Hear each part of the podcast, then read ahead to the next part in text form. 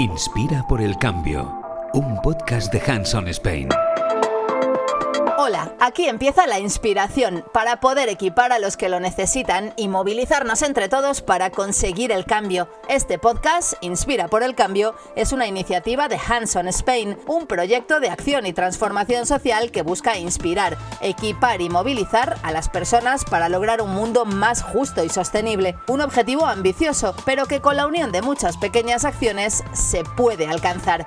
Hanson está impulsado por Bolies, una organización que promueve el voluntariado corporativo y la transformación social, y por la mayor red de voluntariado internacional, Points of Light. En este quinto capítulo hablaremos de la importancia de ser positivos, de la igualdad salarial entre hombres y mujeres en el deporte, del Día Mundial contra la Hepatitis Vírica y además os presentaremos la iniciativa Eufonía Diversity. ¡Empezamos!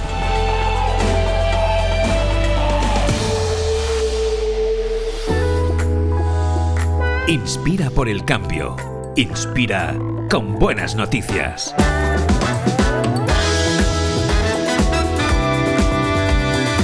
Ser positivo alarga la vida. Las buenas noticias y sobre todo el positivismo son beneficiosos para nuestra estabilidad emocional, pero también para nuestra esperanza de vida, porque indudablemente los optimistas son más longevos y es que los niveles más altos de optimismo se asocian con una vida más larga y con una mayor probabilidad de vivir más allá de los 90 años. Así lo determina un estudio realizado a un grupo racialmente diverso de casi 160.000 mujeres y liderado por la Escuela de Salud Pública T.H. Chan de la Universidad de Harvard en Estados Unidos. El estudio señala que el 25% de las personas más optimistas que participaron en el sondeo contaban con un 5,4% más de probabilidades de tener una mayor esperanza de vida y con un 10% más de superar los 90 años que el 25% de los más pesimistas.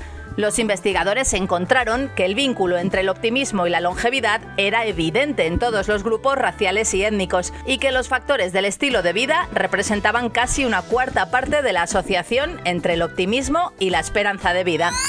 Elton John se convierte en un código QR por solidaridad. El mes de junio ha sido el mes de la igualdad LGTBIQ, un mes del orgullo, con celebraciones y reivindicaciones por todo el mundo, porque todavía queda mucho por conseguir.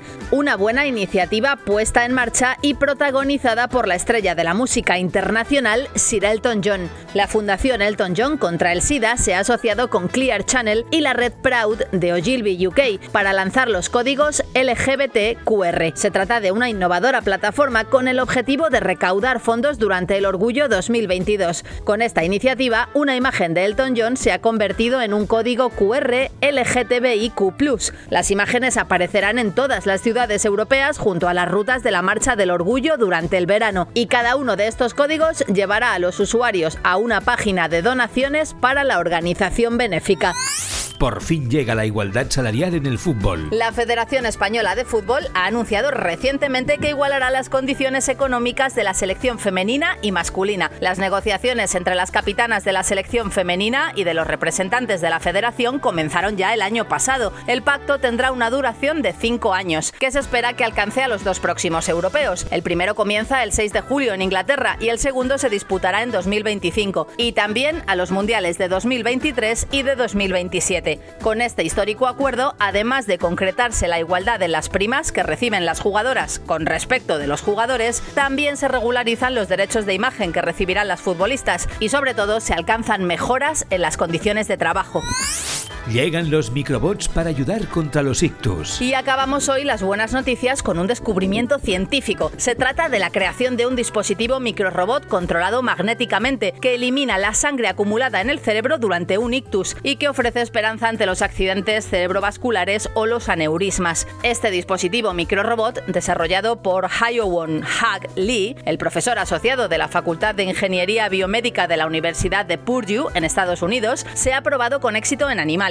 En primer lugar, las pruebas se realizaron en un conejillo de indias porcino, en colaboración con neurocirujanos de universidades y de institutos de neurología de los Estados Unidos. El estudio publicado en la revista Nature ha demostrado ser un 86% eficaz, ya que los microrobots extrajeron con éxito la sangre en 6 de los 7 animales en los que se realizó el tratamiento. Inspira por el cambio. Inspira y equipa. Hola Sandra. Pues sí, al final me he decidido, me voy a hacer el tatuaje. ¿De verdad? Sí, sí, y además a lo grande. ¿eh? ¿Cómo a lo grande? Pues mira, me voy a hacer un árbol en toda la espalda. ¿Qué? Pe- pero oye, oye, que eso te lo tienen que hacer muy bien. Eso espero. No, que quiero decir que tienes que ir a un sitio que sean buenos artistas y profesionales. Ya, bueno, a ver, me han dicho que el vecino de una amiga lo hace en su casa. ¿Pero tú te estás oyendo? ¿Un vecino de una amiga en su casa? O sea, que no es profesional. No sabes cómo lo hace ni idea de si cumple con las medidas sanitarias necesarias. A ver, supongo que sí. ¿Supones? Bueno, si ya lo hace y además me lo han recomendado, pues... Pero, ¿qué pasa? ¿Que es más barato? Uy, sí, claro. Sí, sí. Pues no tan claro. Mira, ya no te digo nada de la calidad artística. Te hablo de salud, de enfermedades, de que si no cumplen con las medidas de higiene, lo de las agujas es muy peligroso y te puedes llegar a infectar, por ejemplo, de hepatitis. Pero eso es muy grave, ¿no? Sí, te destroza el hígado si es de las más fuertes. Pero hay cura, ¿no? No, hay vacunas para prevenir la infección. De hecho, hay muchas organizaciones que ayudan a las zonas más necesitadas para conseguir vacunas para los menores, por ejemplo. Y en países como el nuestro, lo que tenemos que hacer, aparte de vacunarnos, es evitar las situaciones de riesgo como el sexo sin protección o las agujas de un tatuador no profesional. Está bien, sí, sí, tienes razón. Mejor voy a tener precaución.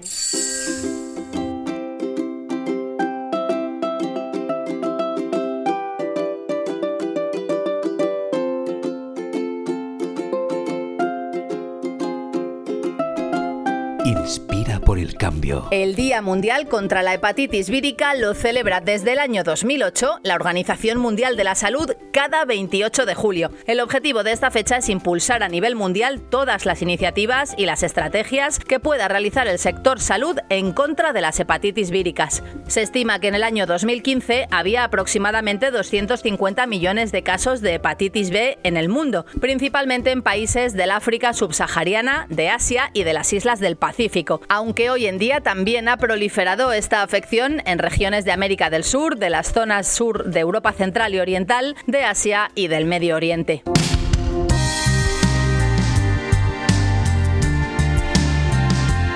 Con la celebración de este día, la Organización Mundial de la Salud se ha planteado alcanzar varios objetivos a nivel mundial, entre los que se encuentra reducir un 90% la probabilidad de nuevas infecciones de hepatitis y evitar el 65% de las muertes que acarrea año tras año el contagio de hepatitis vírica. Metas que han ido alcanzando gracias a charlas, a tratamientos e investigaciones de laboratorio que llevan a cabo las instituciones de salud pública cada 28 de julio. La hepatitis vírica es una infección que produce una inflamación aguda en el hígado. Existen cinco virus diferentes de la hepatitis, cada uno catalogado con una letra del alfabeto diferente, y mientras más alejado de la A se encuentre, mayor es el riesgo que acarrea la infección.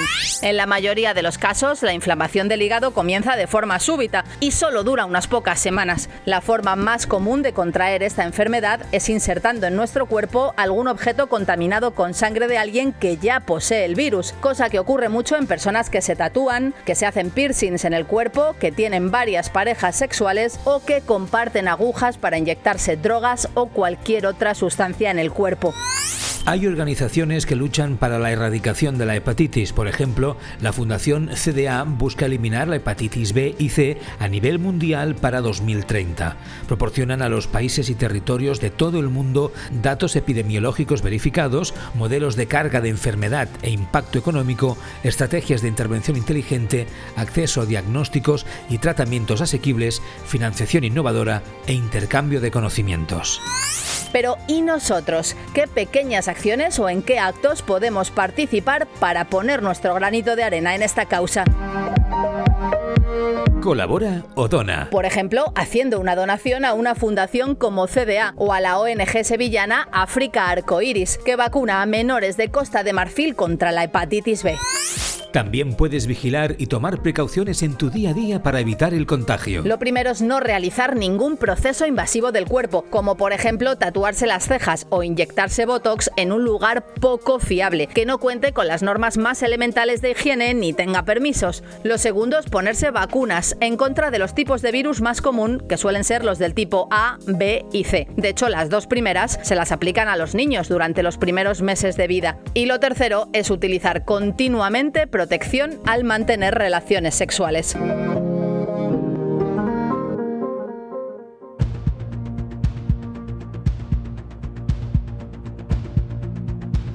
Inspira por el cambio. Moviliza.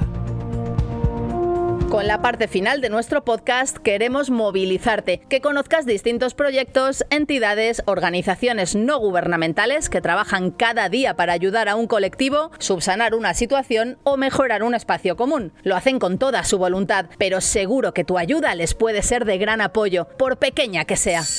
Conoce y colabora con Eufonía Diversity. Hoy os hablamos de un proyecto que trabaja para ayudar a que las empresas sean más inclusivas, más diversas e igualitarias. Eufonía Diversity utiliza la tecnología y los datos para estudiar patrones de comportamiento que promuevan o que faciliten la discriminación del trabajo y las ofertas laborales en función de la nacionalidad, de la sexualidad, la lengua, la raza de las personas y con la misma tecnología proponen soluciones y cambios en las empresas con el objetivo global de que el mercado laboral sea más inclusivo y más equitativo. ¿Qué hacen? Los proyectos de Eufonía Diversity se dividen en auditorías y formación. Auditorías de los empleados y organizaciones para estudiar los sistemas de selección, de promoción interna, del lenguaje para recomendar herramientas que mejoren la diversidad, equidad e inclusión. También se audita la clientela de una empresa, su comunicación y el marketing. Por otra parte, se realizan cursos introductorios e inmersivos para empresas y organizaciones en los que se habla de aspectos como el lenguaje inclusivo, los prejuicios y los privilegios o diversidad. Sus valores. Igualdad, diversidad e inclusión. ¿Dónde trabajan? Desde la página web de Eufonía Diversity se puede rellenar el formulario de contacto para que se inicie el proceso y así esta organización puede ayudar a mejorar a empresas y organizaciones de todo el territorio español. Nos habla Mahmoud Así fundador y CEO de Eufonía Diversity. ¿Qué es Eufonía Diversity? Eufonía Diversity es una data-driven consultoría de diversidad, equidad e inclusión que trabaja con organizaciones y empresas que quieren comenzar a implementar un programa de diversidad porque, saben, porque no saben por dónde empezar o aquellos que han estado trabajando en su programa de diversidad pero no han alcanzado los resultados que querían ¿no? en ese sentido. Eh, trabajamos con esas organizaciones y empresas para crear soluciones tangibles y plausibles que resulten en un impacto medible. ¿Cuándo y por qué nace? Eufonía Diversity nació hace un año, en junio del año pasado, y nació justo para trabajar la temática de diversidad, equidad e inclusión en el, mundo laboral eh, en España y en Europa generalmente, en cómo podemos cambiar esos patrones sistémicos que dejan a muchos grupos demográficos eh, fuera del sistema o eh, con muchos obstáculos, ¿no? que ponen muchos obstáculos delante de esas personas. Nació Eufonía Diversity para generar un impacto social positivo para todo y todos y todas y todas. ¿Cuál es vuestro objetivo? Nuestra misión es crear espacios de trabajo y mercados que incluyan a las personas con sus diferencias y utilicen la diversidad de sus empleados y empleadas y clientes y clientas para crear una eufonía. Una eufonía significa una armonía entre elementos diferentes en ese sentido. Queremos cambiar Ah, cómo es el mercado laboral y cómo se trabaja, cómo se interactúa con los clientes y las clientas. Eh, en España y en Europa. ¿Cuáles son vuestros proyectos actuales? Ahora estamos trabajando en varios proyectos, como por ejemplo un proyecto que estamos haciendo con Bolies, eh, que, donde básicamente estamos creando un proyecto de sensibilización basado en el, voluntariado em, para sensibilizar sobre los eh, retos que enfrenta el colectivo LGBTI en el espacio laboral en España y trabajar en mejorar esas situaciones ¿no? dentro de las empresas españolas y no españolas dentro de eh, España. Y además de eso, ¿no? estamos trabajando en varios otros proyectos ¿no? de formación, sensibilización y, otros. ¿Y cómo se puede colaborar con vosotros? Si una empresa quiere colaborar con nosotros y nosotras o quiere ah, mejorar su, su, experiencia de empleado, su experiencia de cliente para que sea más inclusiva de las personas de diferentes grupos demográficos, pueden comunicar con, ah, con nosotros y nosotras a través de info.eufoniadiversity.com. Gracias por escucharnos. Esperamos haberte inspirado para ayudar a equipar, a movilizarte y entre todos a conseguir el cambio. Si quieres conocer más de cerca Hands on Spain, tienes nuestra web handsonspain.org y nos puedes seguir también en Instagram. Hasta el próximo podcast. Inspira por el cambio. Un podcast de Hands on Spain.